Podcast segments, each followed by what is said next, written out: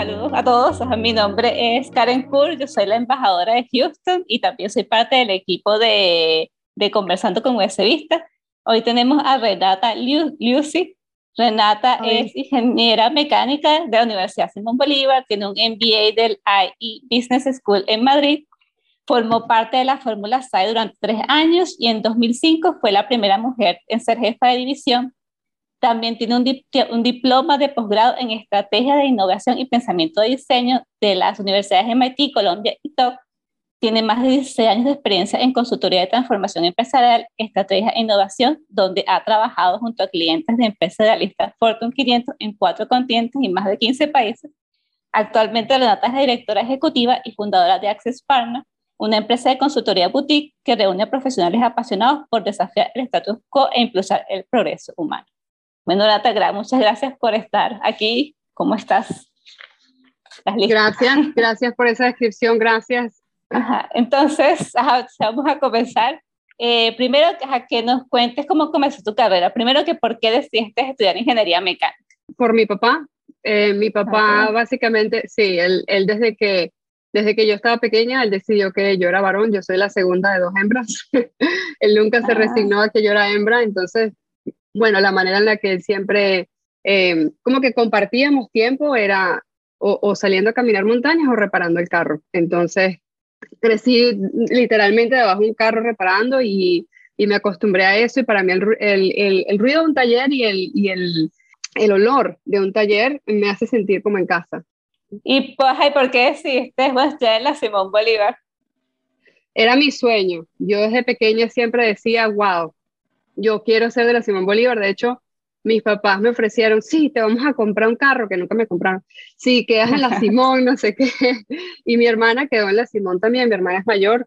Y, y nos dijeron, bueno, si las dos quedan en la Simón, les compramos un carro, no sé qué. Pero yo igual, me dieran carro o no me dieran carro, ese era mi sueño. Yo quería estudiar en la Simón. Ah, ok, pero tú eres de Caracas. Sí y no. Em, mi mamá es del llano. Yo crecí en Caracas. Sí, pero siempre estábamos en el llano y por eso es que los malvados de todos mis colegas de la Simón me llamaban del monte. Como... ok, está bien. Entonces, ¿cómo fue tu experiencia en la universidad? ¿Cómo fueron esos años? Increíble. Yo creo que, yo diría que de los años más bonitos que, que yo he tenido, eh, obviamente Fórmula SAE fue una parte muy importante de eso. Fueron años duros, yo creo que nadie puede decir que, que pasar por la Simón eh, fue fácil, especialmente ingeniería mecánica, pero eh, sí, que, sí que fue una experiencia que yo recuerdo como muy grata. Recuerdo Sartenejas, recuerdo la universidad como un lugar tan bonito. Sé que ahora no es igual como era antes, pero sí que lo recuerdo como un lugar espectacular y, y fue un tiempo que disfruté muchísimo. Lo recuerdo con mucho cariño, mucho, mucho cariño. Ok, entonces, ajá, tú estuviste en Fórmula SAE, creo que nos dijiste que tu papá, tú reparabas carros, ayudabas a tu papá. Eso, eso, te motivó a unirte a, Fórmula SAE. Yo me acuerdo, estaba yo recién entrada en la Simón, em, tenía yo un año, dos años, y, y los veo en el, eh, como que en la entrada a la universidad con el carro y tal, estaba donde estaba el auditorio, de hecho, tenían todo, todo el tema montado, y estaban mostrando el carro y tal, y yo cuando veo la cosa, yo, esta gente están haciendo carro, y me, me, voy a averiguar y tal, y cuando yo veo, están haciendo un carro de verdad, no, yo me tengo que meter en esto, yo tengo que hacer eh, carros con esta gente, y era como que un paso más a estar más cercano a la realidad, porque en la universidad uno aprende mucha teoría y todo, pero cuando lo ves, que, que, ellos ponen el carro a, a, correr y que, y que te lo muestran y que está ahí, y uno dice, wow, esto es real, esto es algo tangible, yo, yo quiero ser parte de eso, ¿no? Y también se sentía así como que, como que un grupo de gente, como si fuera una familia y, tenían un reto tan grande. Y la otra cosa que, que yo siempre soñé, aparte de estudiar en la Simón Bolívar, era representar a mi país, ir afuera y llevar la bandera a mi país pues Siempre soñaba con eso.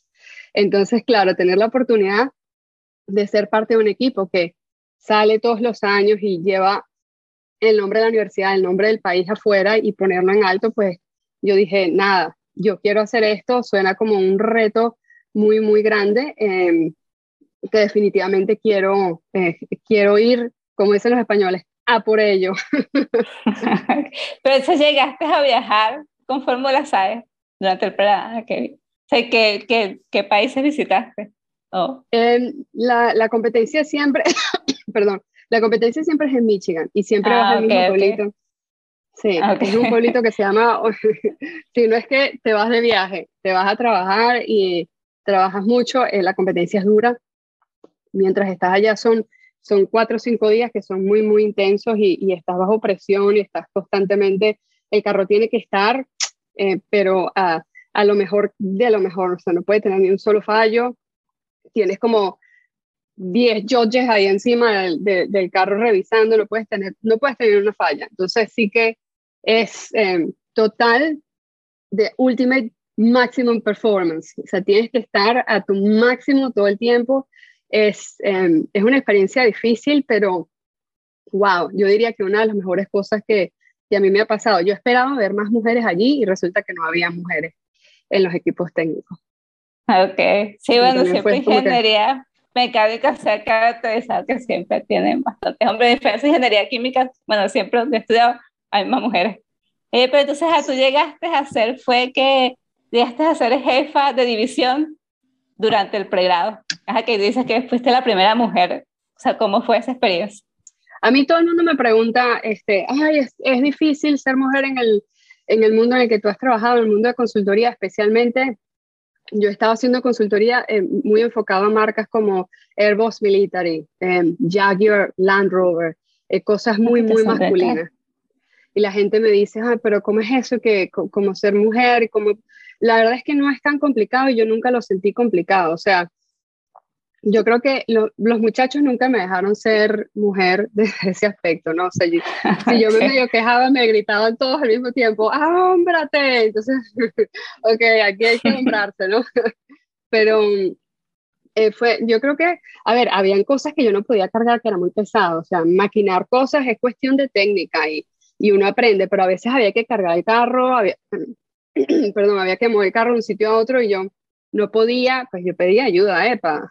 Había 500 mil personas más, 500 mil chamos más ahí. ¿Me puedes ayudar? Por favor, ayúdame a levantar el carro. Y, y ya, la verdad es que yo tampoco es que sentí la diferencia. Donde sí sentí la diferencia fue cuando, cuando fuimos a la competencia, el año en el que yo fui la jefa de suspensión. Em, me acuerdo que el jurado llega y dice, bueno, pero ¿quién, quién diseñó esta suspensión? Y yo digo yo, imagínate, yo era un pollito de 19 años. Este, ¿quién, ¿Quién construyó esta suspensión? ¿Y quién la diseñó? Yo. No, no, que quién la diseñó. Yo, la estás viendo la persona. No, no. no te ¿Quién la construyó?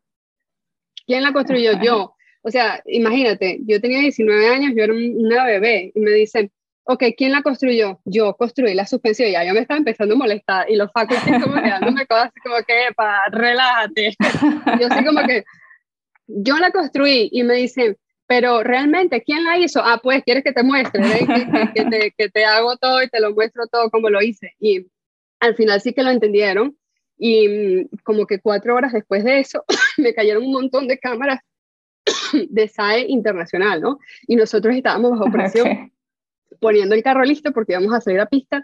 Y mm, resulta que, que llegan este montón de cámaras y me empiezan a preguntar así como que, sí, que cómo se siente ser la, la única mujer en temas, de, eh, en temas técnicos.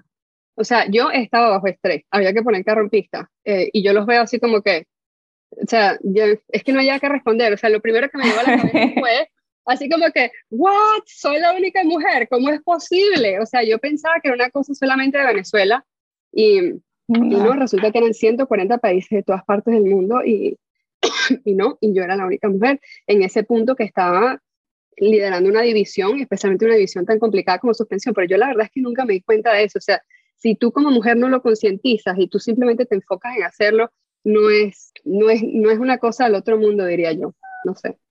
Sí, sí, wow, pero bueno, es una muy buena experiencia. Me Y ahora, después, ¿cómo surge la oportunidad de trabajar con Accenture en Venezuela? Accenture era uno de los sponsors del carro de Fórmula SAE. Nosotros los teníamos en el casco. Estaban aquí en el casco, así como estaban ellos en la Fórmula 1.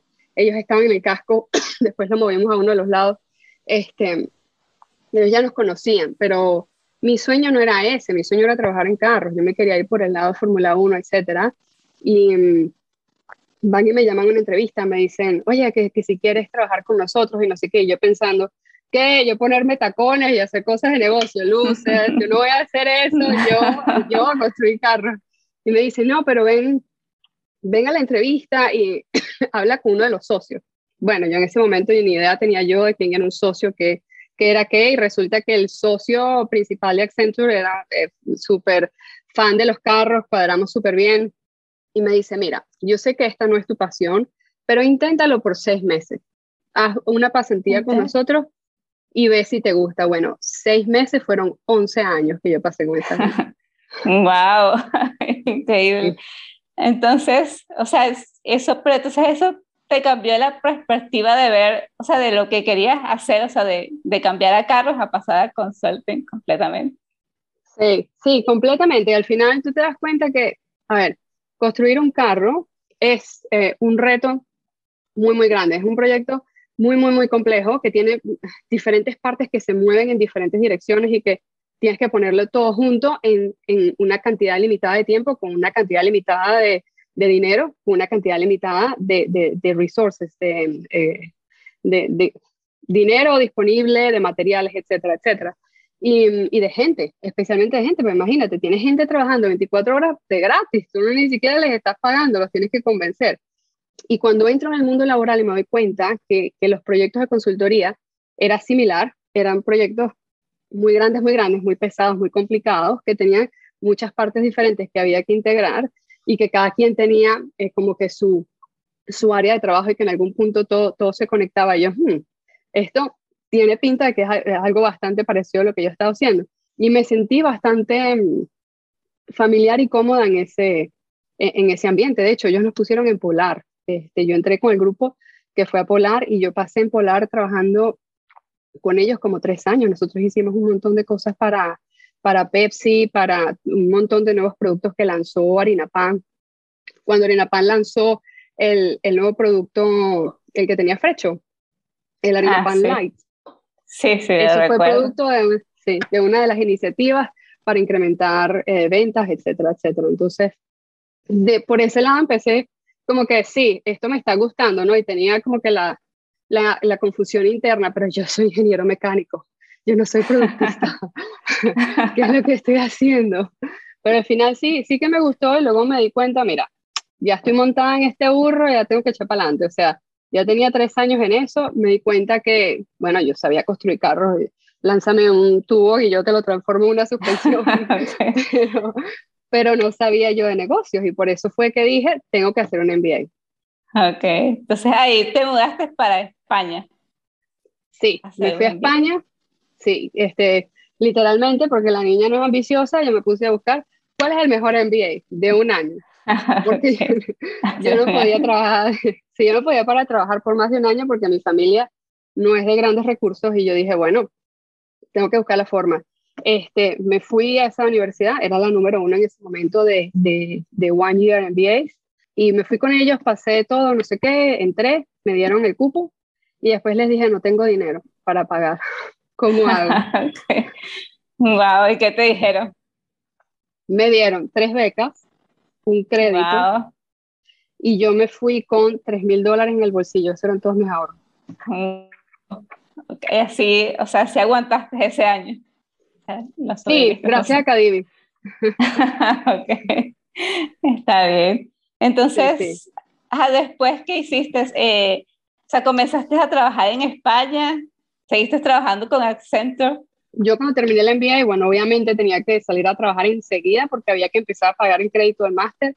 Regresar a Venezuela no era una opción porque tenía que pagar en, en euros ese crédito. Entonces conseguí un trabajo de una empresa que tenía acuerdos con, con el IE, la empresa, el, la universidad donde hice el MBA, y este, empecé a trabajar con ellos y Accenture se dio cuenta que estaba yo con otra empresa y me llamaron así como que, epa, ¿qué está pasando? Tú regresas. Y entonces me, eh, me, fui, me fui de nuevo para Accenture este, y estuve con Accenture en España por aproximadamente seis años. Yo estuve ah, haciendo para ellos toda la transformación de Customer Service para Airbus Military, que ellos no querían hablar con nadie más que no fuese un ingeniero mecánico. Y al final yo no estaba haciendo nada de mecánica, o sea, bueno, algunas, en algunas cosas que, que tenía que hacer gestión de repuestos sí que tenía que entender cómo la parte se, se desglosaba y como un, por ejemplo, el, el, el motor, ¿ok? El motor está compuesto de la propela, todas estas cosas que, que, uno tiene que poder entender cuando, cuando trabajas con esas cosas, sí es cuestión de entender, pero la verdad es que suerte tuve que estaban buscando a un, a un ingeniero mecánico y caí yo ahí. Eh, ha sido uno de los proyectos más eh, que, que, que, me han desarrollado más como profesional, eh, yo diría que en toda mi vida. Pasé seis años en Airbus Militar.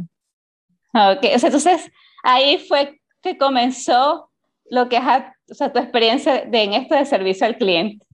Okay. Sí, okay. sí, sí, yo no lo busqué, me cayó. y bueno, ya uno claro, te dan un trabajo y uno dice, bueno, tengo que pagar el máster a lo que me lancen. Y, y, resulta que me terminó gustando porque mm, servicio de cliente y experiencia de cliente, eh, tienes que interactuar con todas las partes de la empresa, con todo, desde procurement, inventario, este, la gente de los contact centers, la gente de finanzas, etcétera, etcétera. O sea, terminas metido, parecía yo Drupi, en todas partes de, en todas partes de Airbus Military y tal, terminas hablando con todo el mundo, terminas trabajando directamente con el CEO. Es, la verdad es que es bastante divertido. Eh, tiene mucho de analytics también, que es números y, y siendo ingeniero, pues uno este, se siente más cómodo con el tema de los números. Entonces sí que em, empecé a ir a ese lado eh, soft eh, de, de, de mi carrera, pero siempre he llevado conmigo los números porque yo siempre creo que nada se puede hacer si no está basado en hechos. Y los hechos son cosas que uno puede medir. Y si no se puede medir, no sirve. O sea, you get what you measure. Si no lo puedes medir, no llegas a ningún lado. Y yo creo que esa es la, el, el, mejor, la mejor herramienta que me ha dejado ser ingeniero. Ok, wow. Entonces, ah, después te mudaste a Inglaterra. Sí, sí, sí. Me dio por irme. sí, me, me, dijiste, me dijiste que querías aprender inglés o sea, ¿cómo, cómo fue esa experiencia? Fue, eh, bueno, me dio por irme, me transfirieron y, y, los primeros meses yo no entendía nada, ¿no? Cada quien con su acento diferente, ay, qué cosa tan complicada, yo me costaba dormir todos los días como a las 7 de la noche, este, se me cansaba mucho el cerebro porque, claro, trabajar con gente algunos de Irlanda del Norte, otros eran de Manchester, otros eran de, de, de, Scotland. No es lo mismo trabajar en inglés, eh, por ejemplo, aquí en Dubai, que todo el mundo es su segundo idioma, no importa, pero en Inglaterra yo diría que es el mejor lugar en donde uno puede aprender inglés, porque ahí sí es verdad que no hay latinos, ahí no hay salvación, o sea, tú hablas inglés o hablas inglés, ahí no hay, no hay escapatoria. Este, y fue, fue bastante complicado, pero la verdad es que lo disfruté mucho, me pusieron en Yankee Orland Rover, estaba yo en la, fábrica en el norte de Inglaterra y qué, qué proyecto tan divertido, estábamos trabajando a nivel mundial haciendo la transformación de, de servicio, algo similar a lo que hice en, en Airbus Military, necesitaban a alguien que fuera ingeniero mecánico, que entendiera de carro y que además tuviese experiencia en este tema, entonces bueno, terminé yo haciendo este, con Accenture, y todavía estaba yo con Accenture y ellos eran mi cliente. Y entonces sí que les, les, tuvimos que hacer toda la transformación. Ahorita tengo yo una Land Rover y ando yo como loca, o sea, cada vez que me que mando el carro al taller, ando yo midiendo cuántos segundos están tardando para contestarme el teléfono, este no es el SLA que yo puse mal, no están, no están cumpliendo y tal, o sea, es, es bastante interesante ver luego el impacto que uno tiene en la vida de las personas, en, en, el, en, en la, la, vida cotidiana de cualquier persona eh, al hacer este tipo de proyectos. Y cuando estás del otro lado, que eres tú el cliente, te empiezas a dar cuenta de la importancia de este tipo de cosas y que lo que tú hiciste hace seis años todavía tiene impacto en muchísima gente que, que, que son los clientes de esa marca. Wow, o sea, debe ser muy satisfactorio hacer ese tipo de cosas. Sí, ese, ese sentimiento me vino de, de cuando ves el Fórmula SAE corriendo por la primera vez, que lo ves, que, que, que, sale, corre y uno dice, eso lo hice yo, mm, ¿sabes? Algo que está ahí, lo hice yo y, y es, es, como si fuera tu bebé, algo así. O sea, ese sentido de pertenencia de lo que tú haces y los resultados que eso trae, yo creo que es, eh, eh, la adicción a eso me viene de, de Fórmula SAE.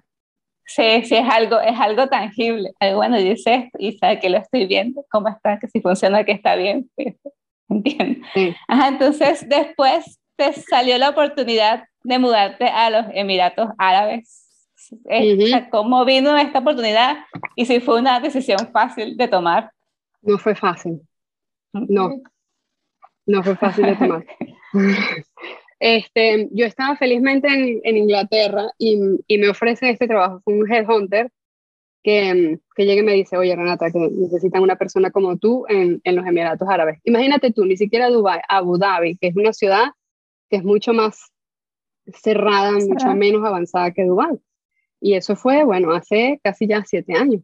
Eh, me dicen, oye, este, ¿te quieres ir y tal? Y yo, no, pero play no, no, no me voy, gracias. y yo sigo, sigo con mi vida. Este, y me llegan de nuevo dos semanas después con una oferta más alta. Y yo, no, por aquí que me voy yo. Este, y luego no, eh, me vuelven a hacer otra oferta. Ya cuando me hacen la tercera oferta, hablo yo con mi hermana. Mm. Mi hermana también es de la Simón, otra mujer súper profesional, enfocada en su carrera y no sé qué más. Y yo la llamo y le digo, mira, esto es lo que está pasando. en ese momento ya nosotros estábamos pensando sacar a mis papás del país. Y si tú vives en, eh, bueno, tú lo sabrás que vives en Estados Unidos, los impuestos es una cosa importante. O sea, la cantidad de impuestos que te quitan del sueldo todos los meses, este, sabiendo uno que probablemente uno no se retira en ese país porque yo estoy pagando tanto en seguridad social, etcétera, etcétera. Entonces, claro, le digo a mi hermana, oye, viene esta oportunidad, tenemos que sacar a nuestros papás del país ahorita, ¿qué hago? Este, bueno, lo pensamos, lo pensamos, lo pensamos y bueno, y decidimos que era lo mejor para la familia, o sea, no fue algo que yo te digo, ay, sí, me fui a los Emiratos porque la ciudad es, es, increíble, yo quería ir ahí, no, me vine porque aquí no se paga impuestos y tenía que sacar a mis papás del país. ok, wow. Pero, ajá, entonces tú me dijiste que sí, que al principio se tenías que utilizar la burka. En, en Saudi sí. Este, a ver, no puedes andar con los brazos descubiertos, por ejemplo, en, en, Abu Dhabi no. En Abu Dhabi tienes que andar, o sea, la manera en la que tú te vistes cambia, cambia mucho, te conviertes en una persona mucho más comedida, o sea, cuidado, no estás mostrando tal, este, no te puedes tocar el pelo, eh, cosas así por el estilo. Entonces, bueno, esto se acepta, pero por ejemplo, como uno en Venezuela que no andaba tan, te estás tocando el pelo, eso significa que, que le estás insinuando a un hombre algo, o sea, tantas cosas que yo no sabía. o sea, fue, un, bombardeo de información para mí, así como que, pero ¿por qué yo me tengo que estar tapando? Pero qué, o sea, ¿qué pasa? El carro tiene que estar limpio porque tu carro está mostrando tu identidad, una cosa muy musulmana, tiene que estar todo muy limpio. Este, entonces, si vas a visitar a un cliente, tu carro tiene que estar limpio. Cosas así como que yo, pero pero ¿qué es esto? O sea, y ahí es cuando uno empieza realmente a adaptarse a, diferentes culturas, ¿no? Algo, eh, eso sí fue un choque cultural, pero pácata, eso, fue duro.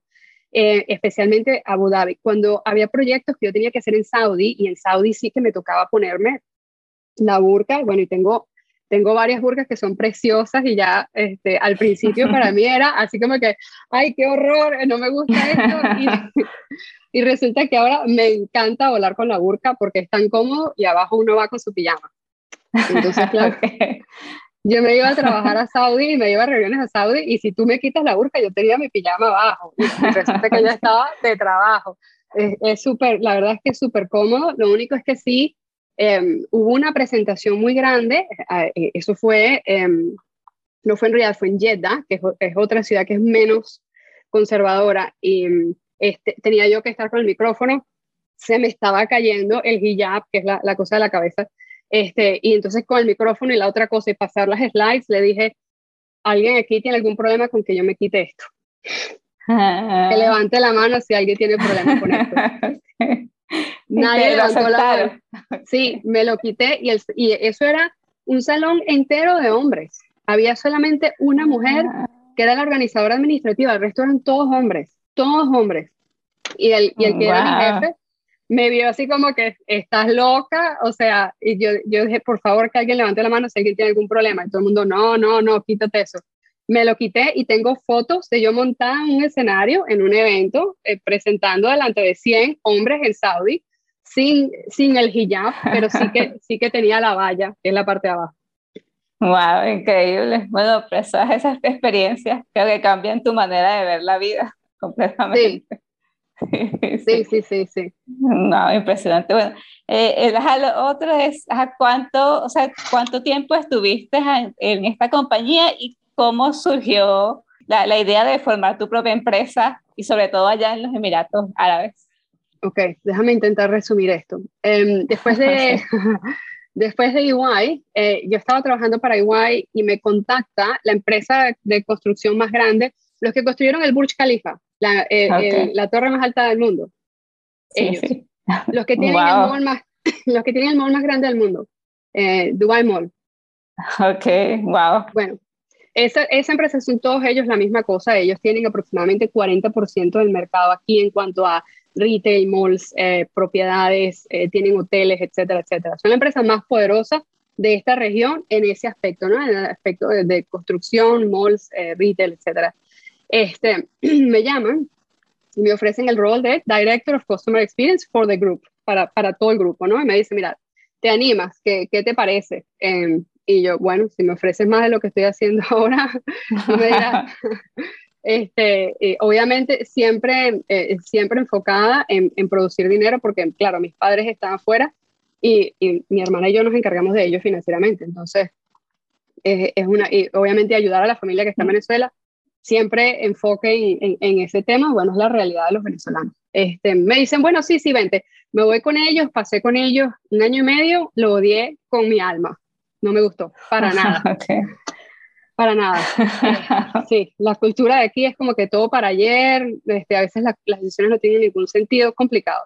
Y me fui a la competencia, eh, a, la empresa que es la competencia que se llama Meras. Me voy a la competencia intentando sentirme un poco más confortable con, con, con la empresa. Y al final, cuando tú te vas de tu país, lo único que te quedan son tus valores yo, eh, yo, yo, me rijo por mis valores, ¿no? Y hay valores que son internacionales y que son aplicables a todo tipo de, eh, de, nacionalidades y religiones. Y aquí estás trabajando con hindúes, estás trabajando con musulmanes, con católicos, con todo tipo de religiones. Y yo decidí que mis valores son mis valores y eso hay que respetarlo. Cuando yo me di cuenta que, que los valores de, de, esas empresas de aquí, que no son consultoría, empezaron a estar en conflicto con mis valores personales, que es lo único que tú en realidad tienes cuando te vas del país, es la única, el único vestigio que tienes tú de tu país y de lo que te enseñaron tus papás y tu familia, yo dije, no, esto ya no se puede romper. He sido suficientemente flexible toda mi vida, ya está. O sea, este es el límite en el que no, em, no, voy a, no voy a pasar de aquí y decidí hacer lo que se llama un Ikigai. Un Ikigai es la metodología japonesa para buscar qué es lo que te hace feliz. Y es una combinación de diferentes aspectos. Un aspecto es lo que te hace feliz, otro aspecto es en lo que eres bueno, en otro aspecto es lo que se te da fácil, otro aspecto es lo que produce dinero. Y empiezas a, evaluar un número de aspectos y si todos ellos coinciden, entonces ahí tienes tu Ikigai. Y yo me pongo a hacer mi Ikigai, ¿no? Buscando, bueno, ¿y qué voy a hacer? Este, y resulta que me di cuenta, bueno, consultoría es mi manera de enfrentarme a retos que son súper grandes, súper grandes, que hay que usar cerebro, el cerebro es un músculo que estar usando todo el tiempo. Y entonces yo dije, nada, tiene que ser consultoría. Ahora, ¿me voy de nuevo a consultoría, a, una empresa grande y tal, que estás protegida? No, porque al final, ya al punto en el que yo estaba profesionalmente, estaba yo empujando la empresa más de lo que la empresa me estaba empujando a mí. Entonces ya llega un punto de que, tienes tanto seniority, que estás agregando tú más valor a la empresa que la empresa a ti, en cuanto a crecimiento profesional. Entonces dije, no, me lanzo yo sola y, y a ver qué sucede. Y resulta que, bueno, las cosas empezaron a, funcionar, creé mi empresa. Este, claro, uno le tiembla las piernas. no, es, algo fácil. Pero bueno, uno empieza a experimentar en el mercado, empiezas a hablar con la gente y, y bueno, ya estaba funcionando. Los clientes han estado llegando y proyectos han seguido llegando, el equipo ha, ha crecido. Gente que viene y me dice, Renata, quiero trabajar contigo, porque mi teoría es uno trabaja tanto que hay que, por lo menos hay que hacerlo divertido. Este, entonces, bueno, Renata, quiero trabajar contigo. Entonces, bueno, poco a poco he estado trayéndome a la gente que eh, que yo considero que puede agregar valor y por eso es que yo siempre digo, es un grupo de profesionales que son apasionados por lo que hacen y, y eso es lo que estoy haciendo. Conseguir gente y por eso es que lo llamé Axis Partners, porque esto no es que yo soy el jefe, somos partners y todo el mundo estamos juntos eh, eh, con este challenge, ¿ok? Esto es lo que hay que resolver. Estamos todos juntos en este problema, está todo el mundo aquí remando para la misma dirección, pero estamos todos remando igualito. Así yo sea la jefa, estamos todos ahí. Y, y, esa es la teoría, sí, esa es la filosofía y la verdad es que hasta ahora está yendo bien. Yo creo que tus clientes se dan cuenta si, si tu equipo está contento, si tú estás contenta contigo misma, si te sientes que estás en tu, eh, eh, en, tu punto de equilibrio y, y, estás agregando valor y estás feliz y donde uno va, uno irradia eh, esa alegría y si sea un problema muy grande, no tranquilo, que eso lo vamos a resolver, vamos por parte. Y la verdad es que ha estado, ha estado funcionando bien. Yo creo que esta es una buena región para crear negocios nuevos. Yo creo que tuve suerte y decidí hacerlo en el lugar correcto.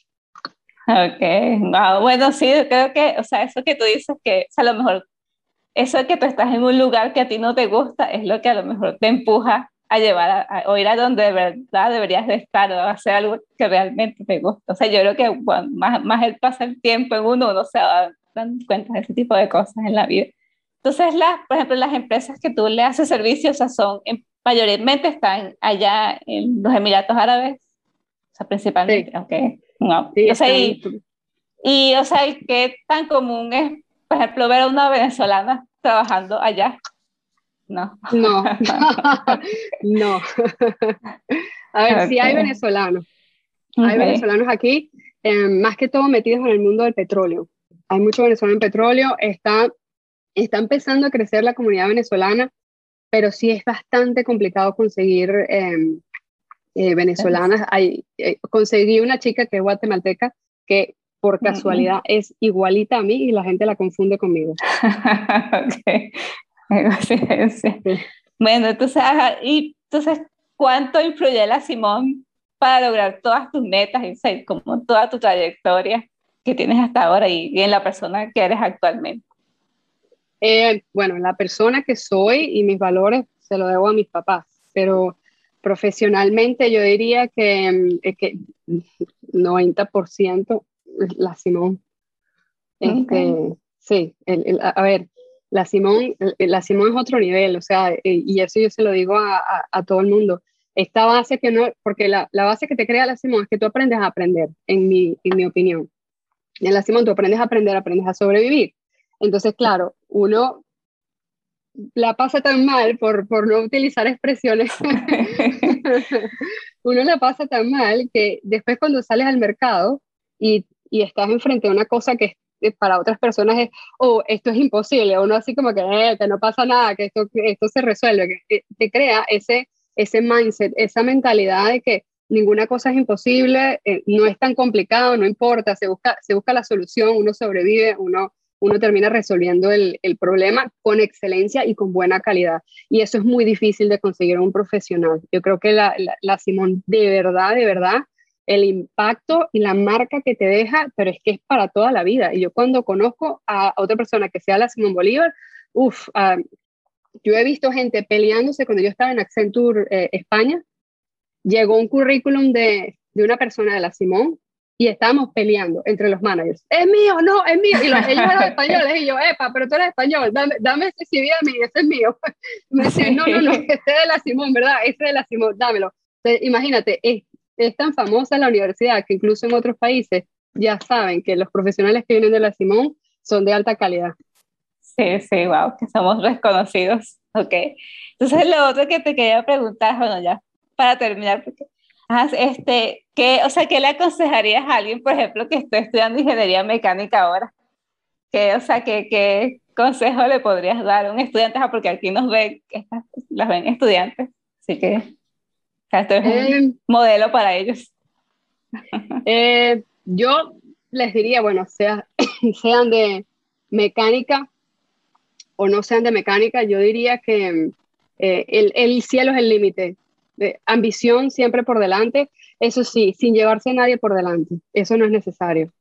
Pero ser ambicioso y siempre ver para arriba, apunta lo más arriba que puedas y tú dale, que una vez que uno se pone esa meta, uno dice, esto es lo que tengo que hacer, ¿Qué tú crees? ¿Que la semana 4, semana 8 y semana 12 no es una cosa imposible? Bueno, el resto de tu vida aplica la misma teoría, exactamente igual. así como te sentiste, uy, que no voy a poder con todos esos exámenes, así te, te acostumbras a ese rush de adrenalina y pasas el resto de tu vida igual. Y eso es lo que te mantiene constantemente progresando. Yo creo que, que es cuestión de, de, ambición y determinación. Y siempre ojos en la meta. Y, sin, la gente va a llegar y te va a decir, ah, eso no es posible. Yo como mujer viniendo de Venezuela, vengo de una familia de pocos recursos, todo el mundo me decía, ah, eso no es posible, la niña no va a poder. Eso, e, eso, eso no, uno no lo escucha, eso no importa.